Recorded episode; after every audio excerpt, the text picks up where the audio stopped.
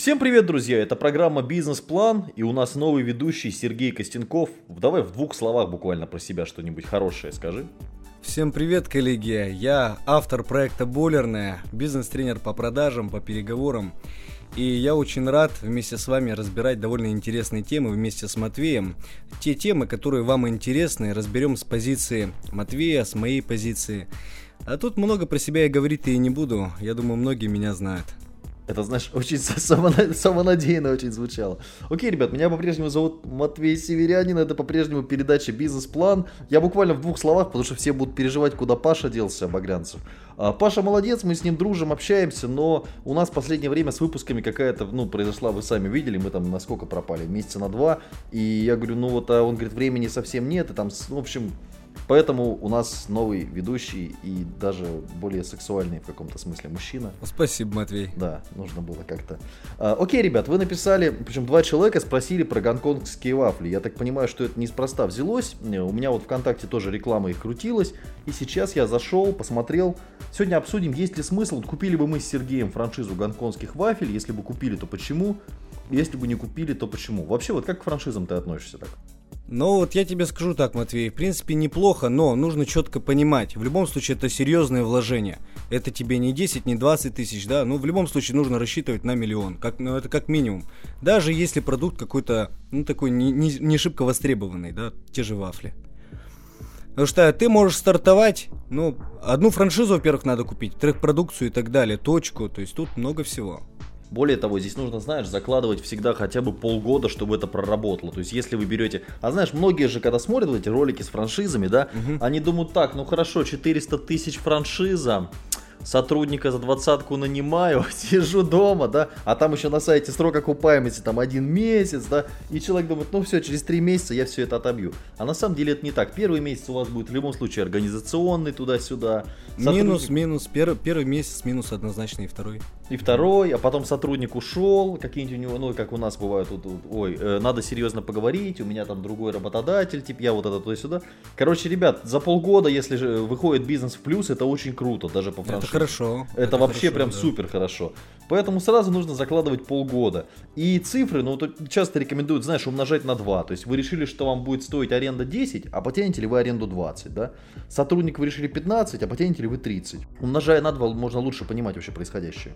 Да вообще сразу во многих франшизах требуется, чтобы было помещение. То есть там сразу же смотришь, что есть у вас помещение или нет.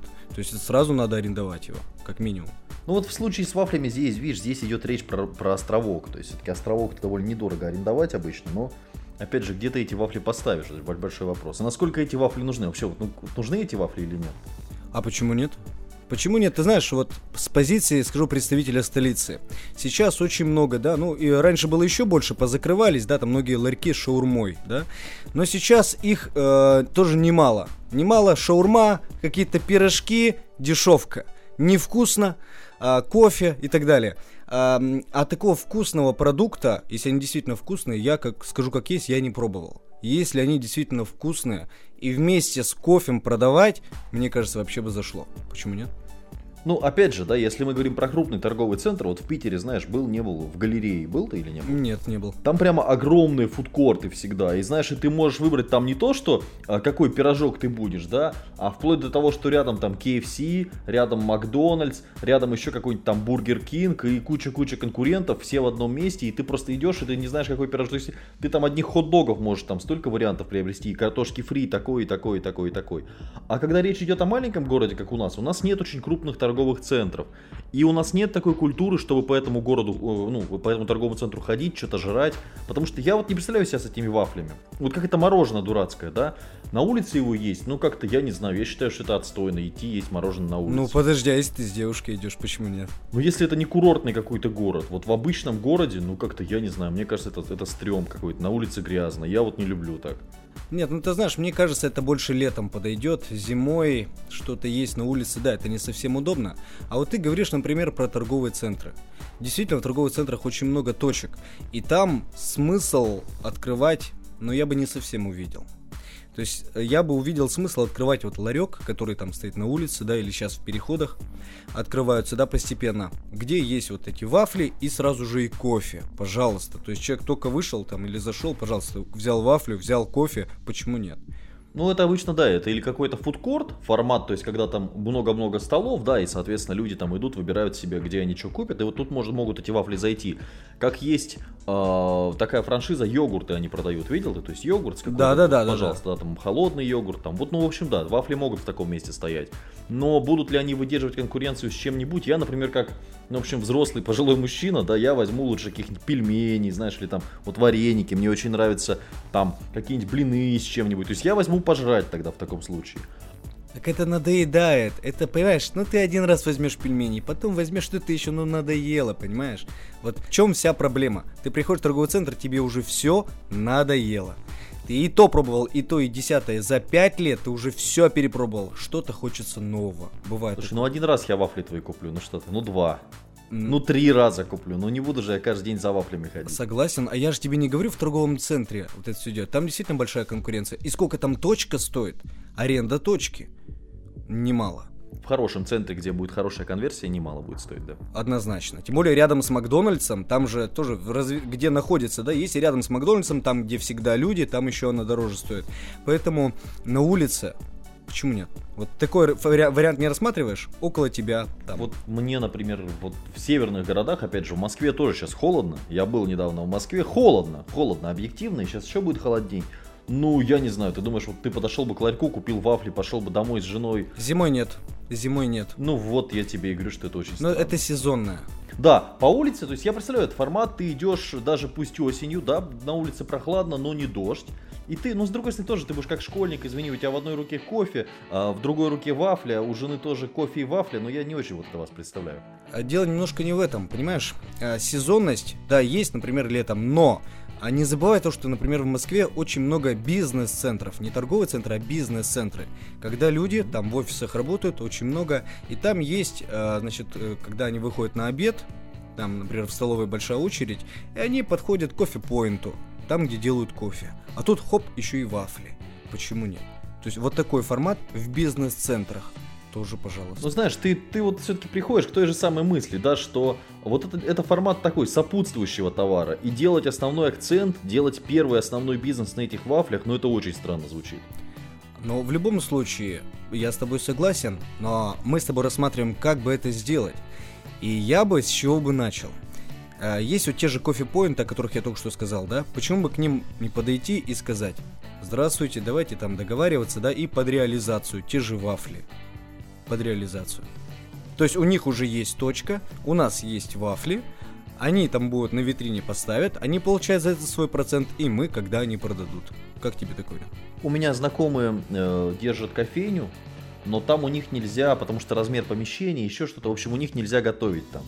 Там нужно какие-то есть особенности, что готовить нельзя, можно чай, кофе и готовить и шоколадки продавать. И есть у нас компании в городе, которые возят чизкейки, пончики, и у них есть разрешение это все. То есть они могут на реализацию, они так и делают, ставить в кофейне. Так что Все. вот эти вафли вот в этом случае могут работать. Вот я тебе да. что и сказал. Причем, ведь можно же э, даже не ходить по этим точкам, а можно договариваться напрямую с теми поставщиками, кто и возит вот эти чизкейки, салатики, какие-то бутерброды, огурчики, да, а, и с ними договариваться. То есть это, это продажа, понимаешь? Это чистая продажа. Но это вопрос того, что у тебя должны быть хоть сколько-то уникальные вафли, понимаешь? Это первое. Второе, ты должен хоть сколько-нибудь обладать навыками продаж. Ну ты понимаешь, вот у тебя вафли самые крутые, по хорошей цене, все замечательно. Ты находишь компанию, ты звонишь туда и не знаешь, что сказать. Понимаешь? Что ты скажешь? Там попадет секретарь, да? Ты что ей скажешь? У нас есть отличные вафли. Она скажет, отправляйте на почту. Все. Отправляйте свои вафли, знаете куда? Отправляйте на почту, мы все прочитаем. И ты потом даже если перезвонишь, а, спросишь, ну что, прочитали? Она тебе скажет, а вам не звонили? Отправляйте на почту. Отправляйте на почту. Нет, вашу информацию, да. А, я потом, эм, а вам разве не звонили? Э, ты скажешь, да нет, не звонили. И она тебе скажет, ну значит не заинтересовала. До свидания. Понимаешь? То есть здесь э, мало того, что нужен хороший продукт, нужно уметь договариваться с людьми. С поставщиками это более серьезный уровень, но это возможно. То есть, если мы рассматриваем, почему нет? Или а, помимо вот этих вот точек, есть те же заведения, рестораны, кафе. Мне кажется, вот это немножко слабый вариант для нас. Если в ресторане уже что-то готовят, то они могут готовить и вафли. То есть они посмотрят, если вафли наши будут очень хорошо продаваться. В общем-то, тут оборудование, вот судя по ценам на франшизу, за 50 тысяч уже все дают все понятно. Но смотри, если какой-то серьезный ресторан, понятно, что там один раз привез вафли, они потом те же самые сделали. Но если какая-то, ну, не очень большая компания, не очень большой кафе. Ну или те, кто не могут готовить, да, вот как я примерно. Да, которые привозят товар. Почему нет? То есть, вот, пожалуйста, вот несколько вы- выходов, как можно их продавать. Но, например, в интернете бы я их не продавал. Ну, это вообще, да, это не тот товар. Потому что я не очень представляю там, ну хотя, видишь, это можно продавать только как сопутку. То есть, вот знаешь, есть э, ребята, которые возят пиццу, и раньше их было очень много. Потом они начали возить роллы и суши. До этого не было такой, такой тенденции. Угу. Сейчас это все возится. И они начали возить еще бургеры, там, понятно, они возят еще соки, то есть еще что-то. И можно зайти, ввести, заказать пиццу, а в итоге заказать вообще суп какой-то, да, и тебе суп при... То есть, ну, да. и вот как сопутка это может работать. Я бы, знаешь, от чего сплясал? Я бы не покупал франшизу точно, я вот просто цены посмотрел. Я бы купил mm-hmm. эту самую вафельницу, и у них есть какие-то сухие смеси для этих вафель. Если нельзя эту смесь сделать самому, я думаю, что можно, наверное. Ну, условно говоря, я купил бы вафельницу, там она 10 900 вот здесь, говорят, цена. И попробовал просто испечь эти вафли и кому-то их толкнуть. Я бы вот с этого начал. Ну да, нормально. Ну да, да, то есть вот такой подход, да, почему нет? И, кстати, вот ты сказал по доставке, та же пицца, суши, вот еще один рынок, куда мы можем позвонить, куда мы можем выйти на директора и а, предложить им наш продукт тоже.